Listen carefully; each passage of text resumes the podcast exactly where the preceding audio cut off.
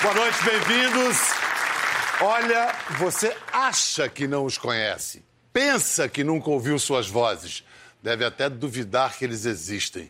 Pois hoje sua memória vai despertar e juntos nós vamos fazer justiça a eles. Justiça a artistas extraordinários que, sem nunca aparecer nas capas de discos, muitas vezes sem ganhar nem crédito, ajudaram a construir o sucesso e a reputação de nossa música.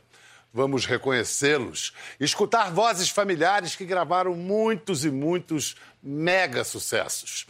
Mas antes de descobrir os rostos e os nomes por trás dessas vozes, vamos conversar com um cantor bem conhecido, que vendeu 10 milhões de discos e que hoje vai revelar um lado oculto de sua carreira.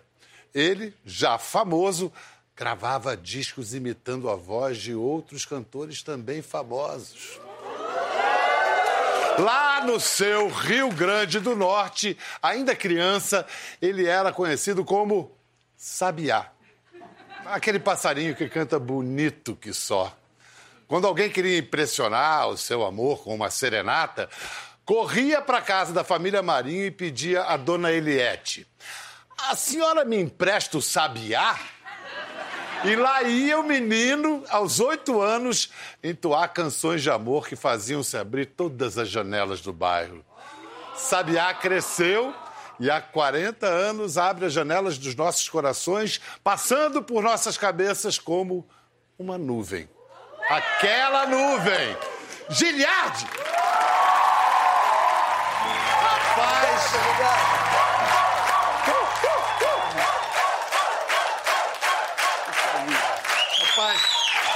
orgulho receber você aqui. O orgulho é meu de Que estar te honra. conhecendo pessoalmente. Ah, e eu que há maravilha. 40 anos escuto você. Senta aqui, deixa esse microfone só para cantar. Ok, Mas ok. você vai cantar bastante pra gente hoje. São Maravilha. 40 anos dessa, dessa canção e pare- quando você interpreta parece que você acabou de escrever. Aliás, como é que você escreveu? Porque é uma letra forte, uma poesia É, Aquela melancólica. nuvem tem uma história, vou revelar essa história depois de muitos anos, né? Muita gente pensa que é uma canção de amor, que eu peguei um violão, saí por aí e fiz. Não. Eu morava no Rio nessa época, eu tinha saído de Natal muito criança, né? Você tinha então quantos anos? Olha, eu 20? saí em 73 por aí, né? Foi Você- quando eu fui para o Rio, 72, 73. E, claro, eu queria ser artista, né? E na minha casa, minhas, minhas tias todas professoras, meu pai militar. Então, não, você pode ser cantor, mas, por enquanto, é, eu quero que você estude.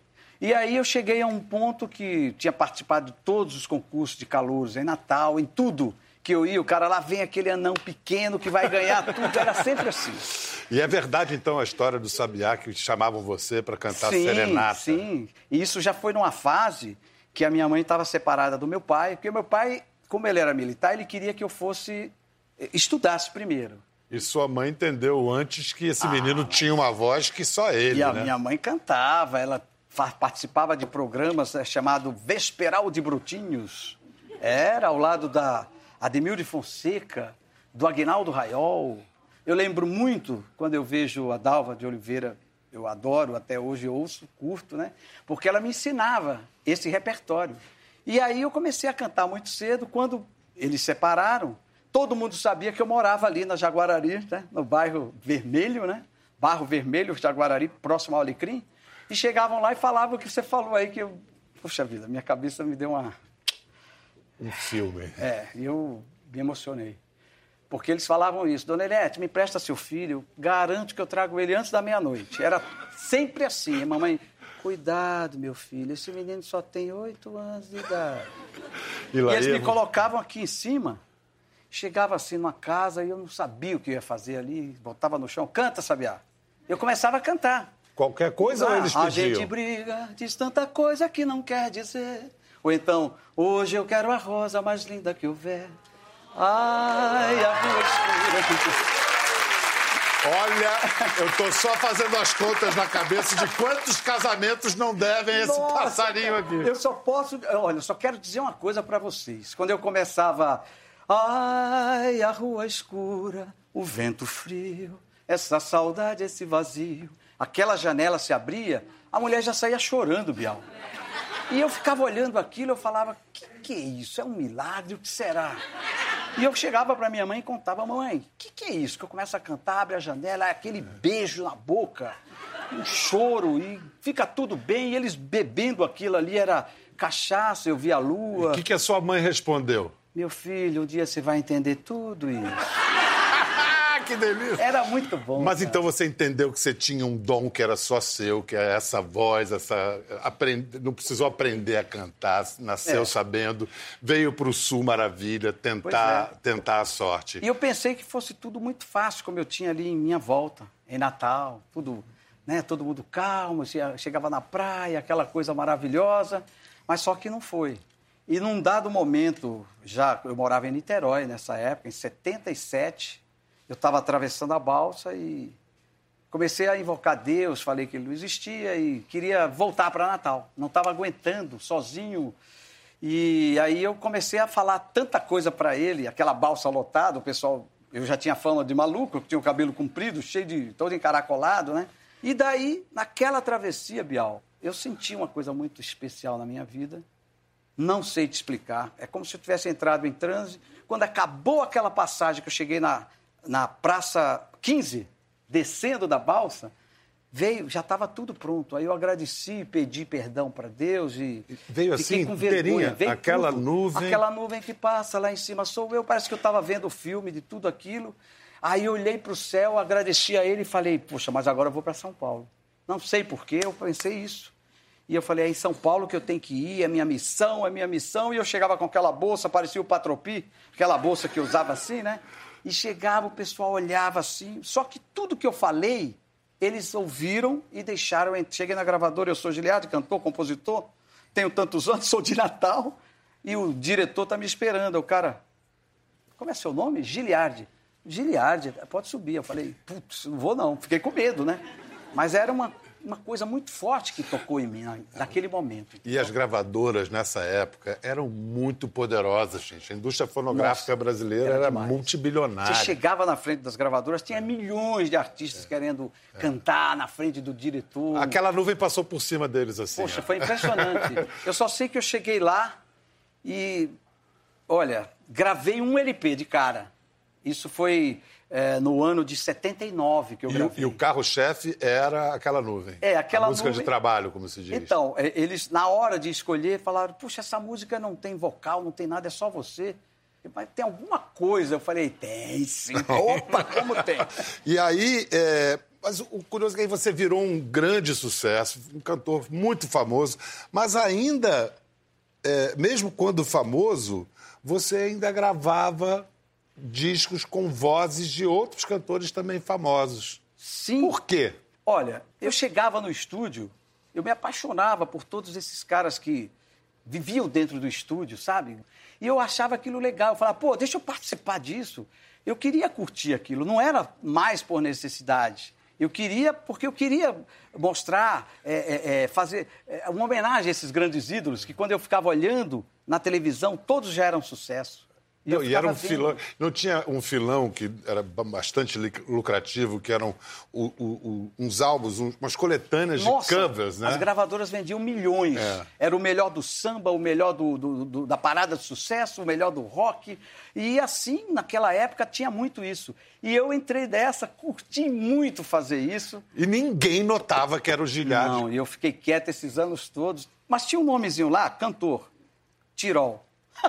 É você? Sou eu. Tirol? Tirol. De onde você tirou esse pseudônimo? Porque lá em Natal tem o bairro Tirol. Aham. E eu também tenho o pseudônimo Tirol, que gravava antes de cantar músicas caricatas, músicas que ninguém sabe disso. Eu fui- fazia, fui convidado para comer uma goiabada, músicas assim, eu colocava outro nome e tal. Tirol. Aí quando veio a, a, a bênção de Deus para eu poder fazer o que eu queria mesmo, cantar, colocar o coração à frente das coisas que eu gosto de fazer, aí eu fiquei cantando a partir dali com o nome Giliardi.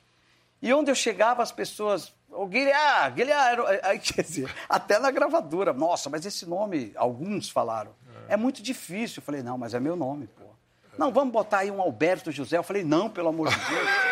Giliardi, é meu nome. Alberto Roberto. É, aí eu lembrei, né? depois meu Alberto Giliardi, é isso. Vem cá, tem, tinha o, outros cantores famosos que, que também faziam esse trabalho de gravar câmeras? Sim, sim, eu, eu, eu vi muito, vi o Christian Ralph. Poxa, na É, época, eles é. gravavam tudo, inclusive vocal pra gente. O Zé, Gessé, Sim. o Vando também gravava. Caraca. Muita gente, olha, tem tanta gente que fazia isso, que curtia mesmo, e muitos que não saíam do estúdio, gente, que viviam fazendo vocal. É uma, é uma, é uma área, um campo fantástico. E falar de. Eu quero parabenizar você que está falando sobre isso aqui. Ah. Nunca eu revelei isso para ninguém. Cantando as músicas. Tem outros, meu amigo, cada Eu coisa. vou, eu vou dar o crédito aqui para quem nos trouxe essa história maravilhosa, que é André Barcinski. Daqui a pouco André, a gente vai legal. conversar com ele. É uma das maiores autoridades de música brasileira, música pop em geral. Daqui a pouco eu falo com você, André. É o seguinte, a gente está falando que para gravar músicas assim, tão parecidas com as originais, a gente precis- precisava de grandes cantores, mas precisava também de grande, uma grande banda. Então você agora vai conhecer uma delas com um nome autoexplicativo, sugestivo de Os Carbonos. E olha, é com a maior alegria, satisfação, honra que eu anuncio a presença de dois carbonos aqui conosco. Raul e Marinho Carezato! Raul, 8 mil discos. É o seguinte, se o Guinness não incluir os carbonos, está desmoralizado para sempre. Ah, não- é barbada, ninguém gravou esse número de discos. É, nós não sabemos realmente a quantidade, não. Mas Mas calcula. foi, foi muito, muita coisa. Verdade que às vezes vocês recebiam as partituras e assim, nem sabiam o que estavam gravando? Ah, sim, a gente entrava no estúdio, gravava, depois de um tempo é que a gente ia saber, olha, esse, esse sucesso nós que gravamos. Por exemplo, que pena. O Jorge. É, isso aí nós estávamos gravando Jingo no estúdio B da, da, do Scatena. Aí chamaram pra gente ir no estúdio A gravar uma cantora. Quem estava lá no estúdio Era lá? Gal Costa. Agora no estúdio estava o Rogério Duprá, maestro, Jorge Ben, de violão, e, nós. Era pou, E, e para vocês, quem era uma menina? a Era tal- uma menina que estava cantando. De- depois de um tempo, nós, a música explodiu, né? Que É. pena explodiu. Aí nós ficamos sabendo que era Gal Costa, né? Quem Só. era Gal Costa. É. Olha só, vocês gravaram, hum, a gente viu aí, Chitãozinho Chororó, Morris Albert, Vando, Leandro Leonardo, Aguinaldo Timóteo. Alguma mágoa por não terem ficado famosos? Eu acho que faltou para a nossa banda um pouco de ego, sabe? Faltou ego. Poxa, isso em geral é um artigo que não falta no show business, né? no, caso, no caso de vocês, vocês foram operários no E sentido. Também a situação que na época que a gente se encontrava, que é o importante para nós era trabalho. Então nós até nós brincávamos, falávamos que nós éramos os operários da música, né? E, e, de fato, nesse, nesse caso, não é no sentido figurado, é Era literal. realmente, É. realmente. Deixa eu falar com um sujeito muito importante nessa história, André Barcinski, por favor, uma salva de palmas para André Barcinski, porque é graças ao André Barcinski que a gente está podendo prestar esse reconhecimento aos carbonos. André, como é que essa história apareceu na sua vida? Como é que você chegou a ela? Bom, entrevistando gente para um livro que eu fiz, é, de repente eu comecei a perceber que todo mundo falava dos carbonos. Você entrevistava Gretchen, gravou com os carbonos, Sidney Magal com os carbonos, todos os produtores com os carbonos. E você se perguntou, quem são os carbonos? Quem são os carbonos? Eu conhecia os carbonos de, de Jovem Guarda, né? E aí eu fui atrás e conversando com eles, aí comecei a descobrir a história deles, que é uma história fascinante, né? Porque eles eram músicos de estúdio, trabalhavam dentro do estúdio e ficavam lá dentro esperando os produtores e arranjadores chegarem com as partituras. Então eles gravavam, o arranjador chegava com a partitura, eles gravavam um disco, muitas vezes um ou dois discos num dia, né? E aí, e aí o, o arranjador levava o disco embora e ia botar vocal, fazer o resto do disco, mas a base eles que gravaram. Então, muitas vezes, eles não sabiam nem o que estavam gravando. Que coisa. E ele dormia, eles dormiam no estúdio. Passava dias e dias no estúdio. Aliás, aquela nuvem, o arranjo histórico é do Ah, Mário isso que eu ia falar. Exato. Foi o que, que eles gravaram com você? Aquela nuvem, a festa dos insetos que as pessoas cantam por aí até hoje, né?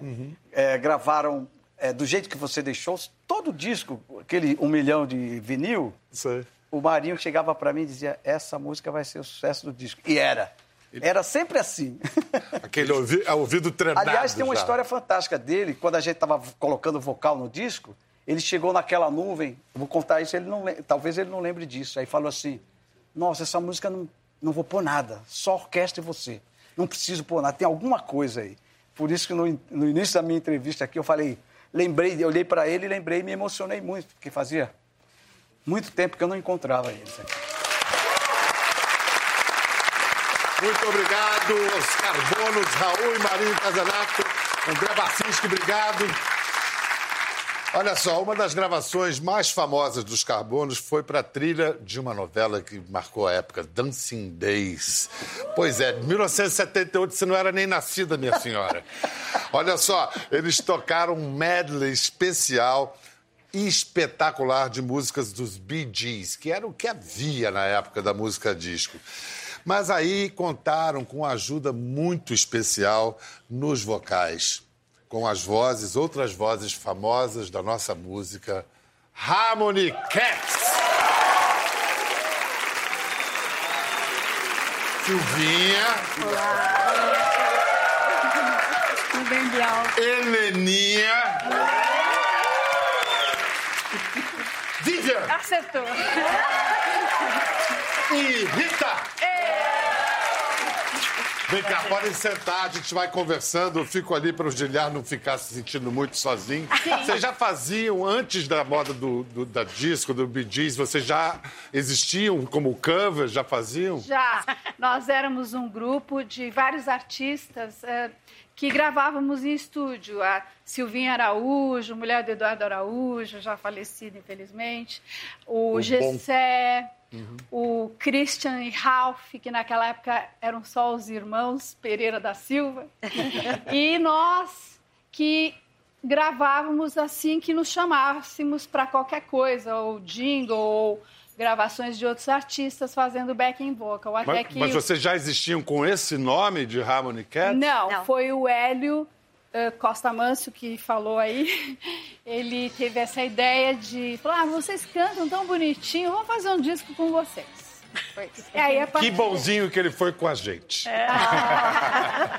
Olha só, vocês gravaram Gilberto Gil, backing de Raul Seixas, Tim Maia, Rita Lee e do Sérgio Reis, um clássico total da música sertaneja. Posso pedir uma palhinha de Só pode. Panela. Velha? Quem há de discordar, né? Olha só, como falou o Marinho há pouco, de tanto trabalhar no estúdio, quando, quando pintava um sucesso, vocês percebem quando o que está aparecendo vai ser sucesso? Como é que se desenvolve isso? Ah, a, a gente mais ou menos tinha aqui um, assim, um, um sexto sentido, né? Mas muita coisa que a gente gravou, quando eh, passava um certo tempo e a gente esquecia. E aí a gente, de repente, ouvia no rádio. E aí a gente falava, nossa, olha, estou nesse vocal, olha, estou nesse coral. E, aí aconteceu isso comigo, inclusive com a RCA, que eu gravei tipo um cover de uma versão de uma música do ABBA que se chamava Eu Vou Sonhar. E aí um dia estou lá na minha casa, vocês ouviram com Juanita, eu nem sabia que eu era Juanita. É, fiquei sabendo naquela hora. Eu Vou Sonhar. Aí, mas aquilo vendeu tanto e fez tanto sucesso que a RCA me chamou e eu assinei um contrato e acabei virando depois né, do, do grupo, que eu já tinha saído do grupo, Juanita. Você quer que eu te chame de Juanita ou de Heleninha? Heleninha tá Juanita, né? Aqui eu acho que no caso é Heleninha, né? Aqui é É, Heleninha. aqui é, é. Porque nesse tempo eu nem sonhava em ser cantora assim. Vocês continuam se apresentando, co- continuam trabalhando juntas? Olha, a gente não, não se encontrava com a Rita e com a Heleninha há uns 30 anos. Imagine. É que cada um na Olha, sua, né? Por cada exemplo, uma foi a fazendo gente seu se trabalho. separou. Eu, de repente, fui fazer um bom tempo show com a Rita Lee nos anos 80, e de 2007 a 2014. E gravando, né, também. Enquanto isso, a Vivian também Eu me estava em casei com o lugares. Hélio, né? E, e aí a gente, paralelamente às nossas carreiras em estúdio, fizemos a banda Sunday, que está aí até hoje. E eu não conto pra ninguém com quem a Silvinha, ó, nem que corta, com quem a Silvinha casou. Casei com ele. É! Gilhard e Silvinha. A gente se conheceu no estúdio. Vocês se conheceram no estúdio? No estúdio. É verdade. Eu fui fazer o Fazendo meu o back disco. pra ele. Foi, foi fazer o disco e elas foram fazer o back? Então, o Beck, eu cheguei lá, falei, pô, me dá um autógrafo. Elas eram um sucesso, eu não, pô. Aham. Aí eu cheguei lá, falei, nossa, falava pros meus amigos, sabe quem tá fazendo vocal pra mim? As Harmony Cats, bicho. Aí, pô, tem que ser sucesso esse disco. Só que aí a gente passou a ter uma amizade, aquela coisa da amizade, da amizade. Até que um dia eu, eu fui levar a Silvia no, no aeroporto muito cedo e estava escuro, era 5 da manhã. Quando eu cheguei no, no, no aeroporto, que parei, fui dar um beijo na Silvia, tchau. Quando eu olhei, chacrinha. Aí falou: Ô, tudo bem, Giliardo? Tudo bem? Tudo bem com vocês? Passou. De repente, na quarta, na terça-feira, era ao vivo a buzina. Aí o Chacrinha, alô, atenção! Agora eu quero saber das três aí, quem é que namora o Giliardo? Acabou com Rapaz! Acabou com. Era segredo. Era. Então, o, o- o liberdade padre desse casamento foi o velho guerreiro. o juiz de paz. Olha só, tem um recado de um outro ícone da música brasileira que deve muito a vocês. Fala, querida. Oi, gente. Então, hoje eu tô aqui para falar de um grupo que, na minha época, era a grande sensação, o grande sucesso, que eram as Harmony Cats. Gente, vocês não podem imaginar é, que importância elas tiveram na minha vida. Primeiro, que não sei se vocês sabem, mas os grandes backs vocais de todos os artistas brasileiros eram elas que faziam. Sidney Magal, Gretchen, enfim, todos, Naim, Ovelha, todos aqueles é, sucessos da época que vocês ouviam eram as Harmony Cats que faziam os backs vocais das músicas. Inclusive o back vocal do Fricle Bumbum, da Conga e do Piripipi foi feito por elas. Como elas foram importantes na minha vida. Beijo pra vocês. Eu não acredito nisso. Não acredito nisso. Eu só acredito se vocês cantarem a melô do Piriripi.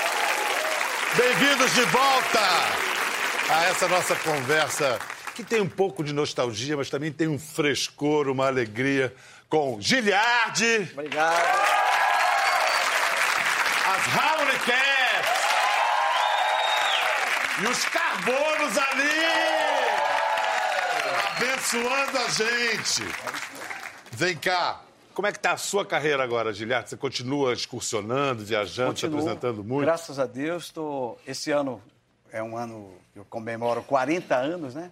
Então a gente está preparando aí um convite à minha voz, é um show onde eu canto todas as canções assim, como eu falei aqui, desde o Sabiá, né? Aham. Até aquela nuvem, pouco a pouco, não diga nada. Os, A plateia deve hits. ficar pedindo. Ah, muito legal. Tem Jovem Guarda, tem tudo. E, e só no Brasil ou fora do Brasil? Não, no também? Brasil, fora do Brasil também. Aliás, eu- você falou, os car... a primeira vez que eu fui na, na África, eu fui com os carbonos.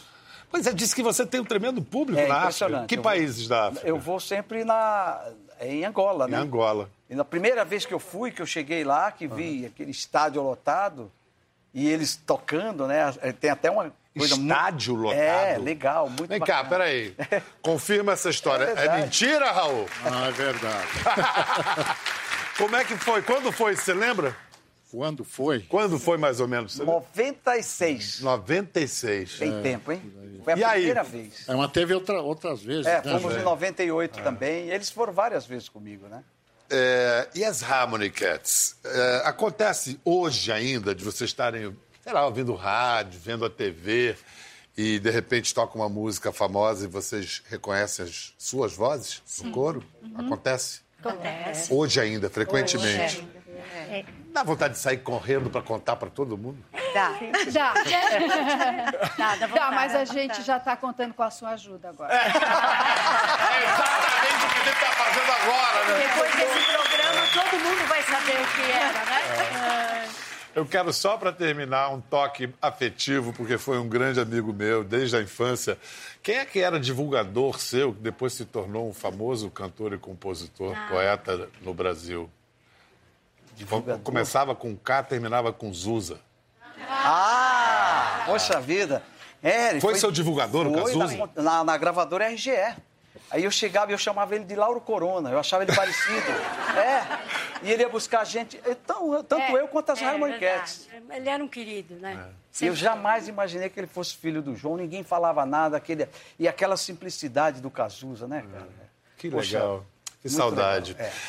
Olha, eu queria agradecer demais a André Barcinski por esse belo trabalho. Ao Marinho Carezato, a Raul Carezato, aos Carbonos, Gilhar, que maravilha. Rita, Vivian, Leninha, Silvinha, Harmony Cats. E eu vou. Sabe como que a gente vai fechar, não, porque esse não é um fechamento. Abrir o resto da nossa vida a partir do fim desse programa. É, Vão cantar Sidney Magal pra gente. Giliard, as Harmony Cats e o nosso sangue fervendo por eles. Vamos lá! Gostou da conversa?